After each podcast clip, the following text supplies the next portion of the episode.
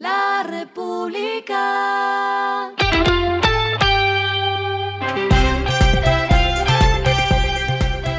Esto es lo que debes saber al comenzar la semana. Los indicadores arrancan el martes así. El dólar cerró en 4.824.25 pesos, bajó. El euro cerró en 5.124.8 pesos, bajó. El petróleo Brent se cotizó en 72.6 dólares el barril, bajó. La carga de café se vende a 2.020.000 y en la bolsa de Nueva York se cotiza a 2.28 dólares. Las movidas del fin de semana fueron. La primera fusión de dos bancos considerados sistemáticamente importantes desde la crisis financiera hace casi 15 años se realizó en cuestión de días.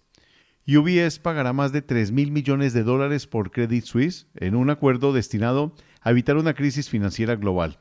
Suiza ayudó a la transacción con un respaldo de liquidez una garantía para cubrir hasta 9.700 millones de las pérdidas que se presenten y renunció al requisito de solicitar la aprobación de los accionistas.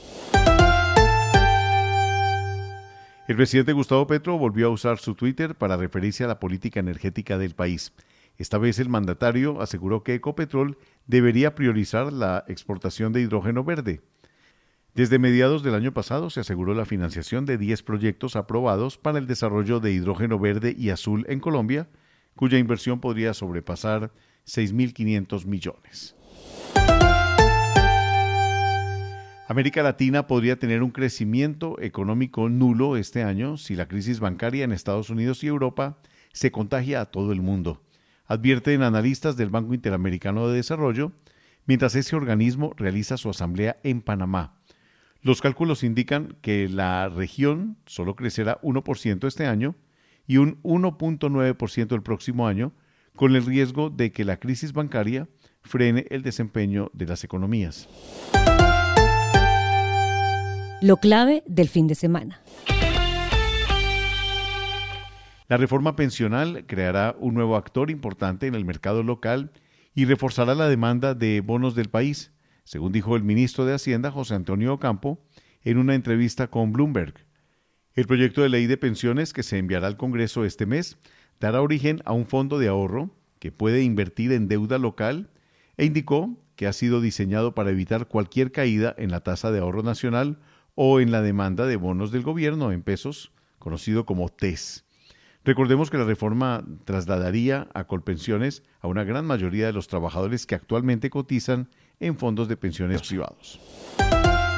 Lo que está pasando en el mundo.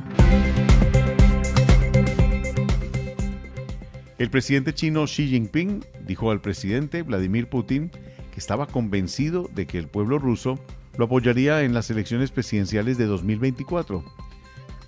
Xi Jinping se convirtió en el primer dirigente nacional en estrechar las manos de Putin después de que la Corte Penal Internacional emitiera el viernes una orden de detención en su contra. Putin tiene la esperanza de obtener apoyo frente a las presiones occidentales por su guerra en Ucrania.